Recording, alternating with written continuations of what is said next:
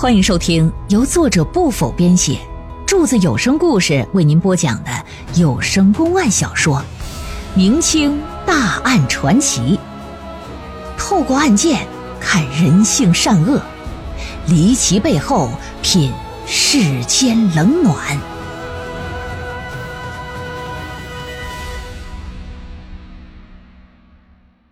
华阴女儿死亡案。第二回，话说这一天晚上，李宝库打烊关上了门，正在屋里喝茶的时候，门外呀就嘡嘡嘡嘡嘡的，哎，有人敲门。李宝库就说：“说今天晚上不做生意了。”喊完这一嗓子之后呢，外头可就没人回应了，但还是砰砰砰砰砰有人敲门。李宝库可就显得呀，哎，有点不耐烦了。起身来到门前，这门刚一打开，噌的一下子，一把钢刀可就架在脖子上。没等反应过来是怎么回事呢，就已经让人给推屋了。门哐当一声就给关上了。这时候才注意到眼前站着一个黑衣蒙面人呢。当时这人就吓完了。哎呀，你你你你要是谁呀？你你要想干什么？你知道的事儿太多了吧？今天晚上我就送你去见阎王爷。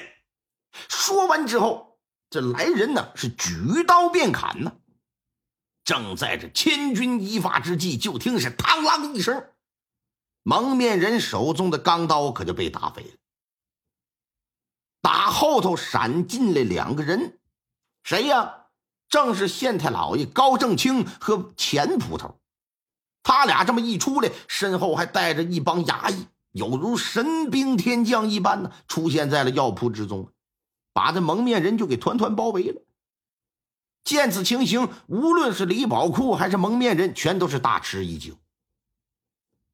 老爷等人之所以会在这个时候出现，是因为啊，老爷判断了，无论是买砒霜的人，还是杀害冯玉娘的人，都不是无良，而是假借无良之名啊。于是乎，那天晚上。老爷连夜把钱捕头就给叫来了，让他偷偷啊去找李宝库，让李宝库到县衙啊，干啥呀？来这儿说想起来买砒霜那个人的长相来了，但是呢又故意不让他进。如此一来，那个藏在暗中静观事态发展的人，那就会着急害怕，哎，从而就会逼迫他自己现身，引蛇出洞。事实也证明了这招果然是奏效。来吧，妈肩同拢二背的，这就给绑了。一经审问，蒙面的这小子姓熊啊，叫熊峰，是华阴县城外采石场的一个小工头。对于假冒无良的名字到药店买砒霜这事他是拒不承认。对于夜入药店要杀李宝库这事他的解释是啥呀？李宝库曾经卖给他一个假药，啊，说吃完了。怎么怎么地的这那个的，但哪成想吃完了干巴了不硬，没有效啊，耽误他治病了。为了打击报复啊，一时鬼迷心窍，这就想要杀了他。而李宝库经过仔细辨认呢，也非常肯定的表示，那天晚上用无良的名字到他药店买砒霜的人就是这小子熊峰。可当事人熊峰呢，死活不承认。老爷说：“把凶器拿过来吧，检查检查。”那把钢刀就给呈上来了，发现刀身之上啊刻着“冯记”两个字而“冯记”则是冯志栋铁铺的招牌。难道说这熊峰和冯志栋也认识吗？这么的吧，把受害人家属冯志栋也请到县衙来吧。经他辨认，看过刀之后，表示这把刀确实是经他打造的。可是当初是为谁打造的，他可记不清了。此外呢，他也不认识这个熊峰。老爷看了看这冯志栋，啊，对他就问：“你女儿的死可能和熊峰有关呢？”啊啊，凶手不是无良吗？你女儿是被砒霜毒死的，这熊峰则曾经冒充无良到药铺买过砒霜。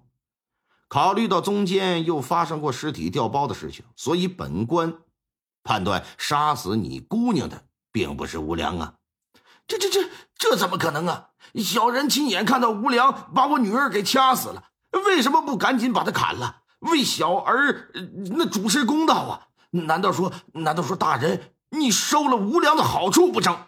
放肆！你敢污蔑老爷！来呀，打他二十大板！哎，钱捕头且慢。冯志东，本官自上任以来，从没做过任何贪赃枉法之事。你女儿的事情，本官也一定会查个水落石出。本官不会冤枉一个好人，但也绝对不会放过一个坏人。冯志栋一听啊，扑通一声往大堂上这么一跪，哭了，说：“请大人呐，一定要为小人做主啊！尽快破案，以告慰小儿的在天之灵啊！”高大老爷。从堂上可就下来了，一伸手把他就给搀起来了，说：“你放心吧，本官一定会的。”冯志栋走了之后，老爷就把钱捕头叫到一旁了，耳语了几句。钱捕头点了点头，就离开了县衙。当天深夜，雄风躺在牢房角落里，是翻来覆去睡不着啊。但就在这时，牢门是吱嘎一声就被打开了。谁呀？钱捕头。进来之后，一把就把这雄风给抻起来了。哎，你你你你要干什么？大人有请。连拉带扯的就来到了县衙大堂的门外。往里一看，昏暗的大堂之下，老爷正和冯志栋搁那说话呢。钱捕头就小声的说道：“你先在这等一会儿啊。”只听大堂里冯志栋啊，显得就挺气愤。那。你不是说那雄风嫌疑最大吗？那赶紧把他抓起来砍头啊！为什么还要拖延呢？这一喊，堂外的雄风听完之后是菊花一紧，脸色大变呢。又听老爷说：“说我只是怀疑，毕竟人家还没有认罪呢，你不能鲁莽行事啊。那你怀疑能行吗？那事实就摆在这儿呢。啊，既然砒霜是他冒名顶替去买的，那肯定就是他下毒害的我闺女。”这还有什么可说的？请老爷赶紧发落，赶紧杀了他，为我姑娘报仇。我给你磕头啊！妈的，冯志道，你个狗娘养的东西，你竟然在背后插刀要害我！老子今天和你拼了！明明是你杀的人，却想让我当替罪羊！你你，堂外的雄风听到堂内的谈话，是怒火中烧啊！冲进大堂之后，一把就拽过了这冯之栋，话还没说完呢，可就愣了，因为啥呀？因为他发现眼前这人并不是冯之栋，只不过和他的身高相貌很像而已。老爷一看，啪的一拍大堂木：“雄风，事到如今，你还不从实招来？”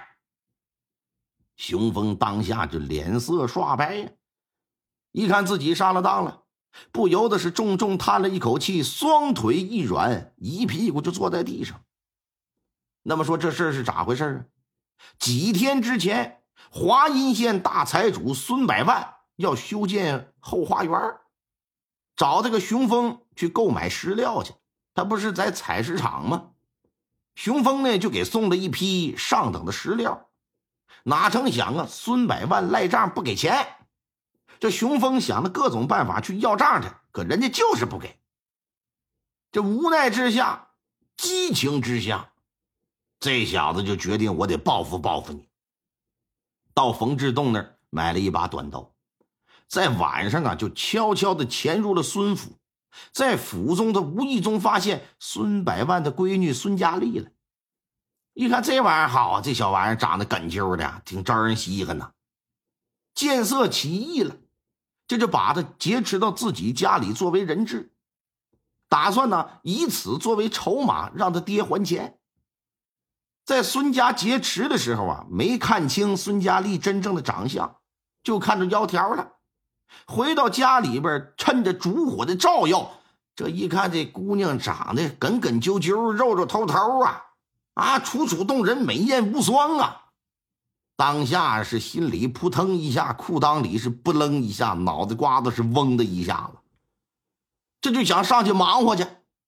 结果呢，人孙姑娘强烈的反抗，雄风一时失手，就把这姑娘给掐死了。行凶的过程啊，正好被上门来要刀钱的冯志栋给撞上。冯志栋一看，就以此事啊去威胁他，哎，向熊峰呢勒索钱财，说你给我钱，你不给我就把你杀人的事我给你捅出去。熊峰当时想的是啥呢？既然已经杀了一个了，我他妈也不在乎再多杀一个。你个半拉老头子，我他妈给你弄死得了。可是冯志栋却说：“说我刚才已经把这个事儿告诉了第三个人了，如果我有个三长两短的，那个人就得到县衙报案去。”这雄风也不知道是真是假呀，心说你这玩意儿还整个备份儿。但这种事儿宁可信其有，他不可信其无啊。一看。硬的不行，来点软和的吧。当下就跪下了求饶。冯志栋一看服了，那行，想让我放你也行啊，但必须要让你办两个事儿。第一呢，让他以吴良的名字到药铺啊去买半两砒霜。第二，冯志栋说自己的闺女冯玉娘啊即将要被吴良杀死，他让熊峰趁自己把吴良扭送官府之机。来把孙玉娘和孙佳丽的尸体调换。至于其他的事熊峰说自己什么都不知道。那冯玉娘也根本不是他杀的。听完他的交代，老爷是一拍惊堂木：“来呀，马上把冯志栋缉拿归案。”听众朋友们，本集播讲完毕，感谢您的收听。